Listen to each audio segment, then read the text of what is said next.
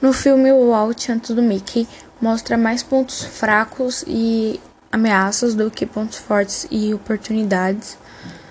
É, alguns pontos fracos foram vender é, alguns desenhos a preço de custo, que acabou não gerando lucro para ele e não deu certo. É óbvio que não deu certo e acabou prejudicando. Ele também não tinha alguns equipamentos necessários e também não, não soube fazer negócio porque ele não tinha a mínima a mínima noção de administração. Então ele entrou em falência, é, ficou devendo um monte de lugares e pessoas, ficou devendo funcionários, enfim, não soube administrar e acabou devendo muito. É, algumas ameaças foram o Gato Félix, né? Porque todo mundo queria assistir o Gato Félix e acabava deixando um, os desenhos dele de lado e não tinha sucesso. Outra ameaça foi os direitos autorais que tiraram dele no começo, porque ele não tinha o nome nos desenhos, então ele acabou perdendo alguns deles. E a falta de dinheiro para os funcionários era uma ameaça, porque os funcionários acabavam desistindo, indo embora, porque não tinha seus salários. Então foi um, uma grande ameaça para ele. Um dos pontos fortes é, que eu achei, assim, que eu vi do filme é a persistência do Walt e a criatividade dele para criação, porque ele precisava ser muito criativo naquele momento as pessoas sempre diziam que não estava bom o suficiente, então ele tinha que pegar e ser bem melhor. Enfim, tinha que acabar recriando alguns desenhos é, e tentar fazer melhor e mesmo assim algumas pessoas não gostavam, então ele tinha que tentar melhorar cada vez mais.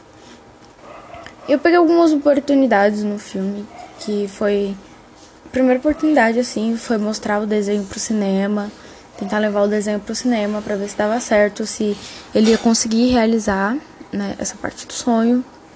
Também foi tentar vender Alice no País das Maravilhas é, para a mesma empresa que fez do Gato Félix, para ver se tentava né, é, vender mais, fazer com que as pessoas assistissem mais.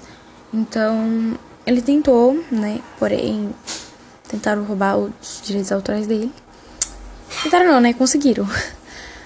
E mudar de cidade para tentar fazer sucesso em outra cidade também foi, eu acho que foi uma oportunidade, porque ele deixou tudo aquilo para trás e tentou buscar novas oportunidades, novos mares para ele tentar fazer sucesso. E também, e também fechar o negócio com a NGN, né? Porque ele achou que teria mais chances e que daria certo. Então ele tentava convencer, porém nem todo mundo queria. É, então ficava um pouco complicado. É, e quando alguém queria, acabavam fazendo. tentando fazer acordos que não seria tão bom para ele, né? É, era um custo muito baixo, era um custo muito alto para pouca para pouco retorno. Então não não foi tão bom para ele, então teve negócios que ele não quis, né? Mas depois que te, que inventaram, criaram a história do Mickey, ele começou a dar certo. O ele conseguiu passar o filme no cinema e acabou conquistando o coração de muitas pessoas. Então, tipo, Muitas pessoas gostaram muito do Mickey, gostaram da ideia, gostaram da história, né? Então ele acabou usando é, isso a favor dele, porque o Mickey foi a primeira criação dele de realmente grande sucesso. Então, tipo, é um, é um desenho que até hoje passa muito, tem crianças que assistem até hoje. Não só crianças, né? Mas foi um, um grande sucesso realmente. Então a persistência dele é, ajudou com que ele conseguisse realizar esse sonho.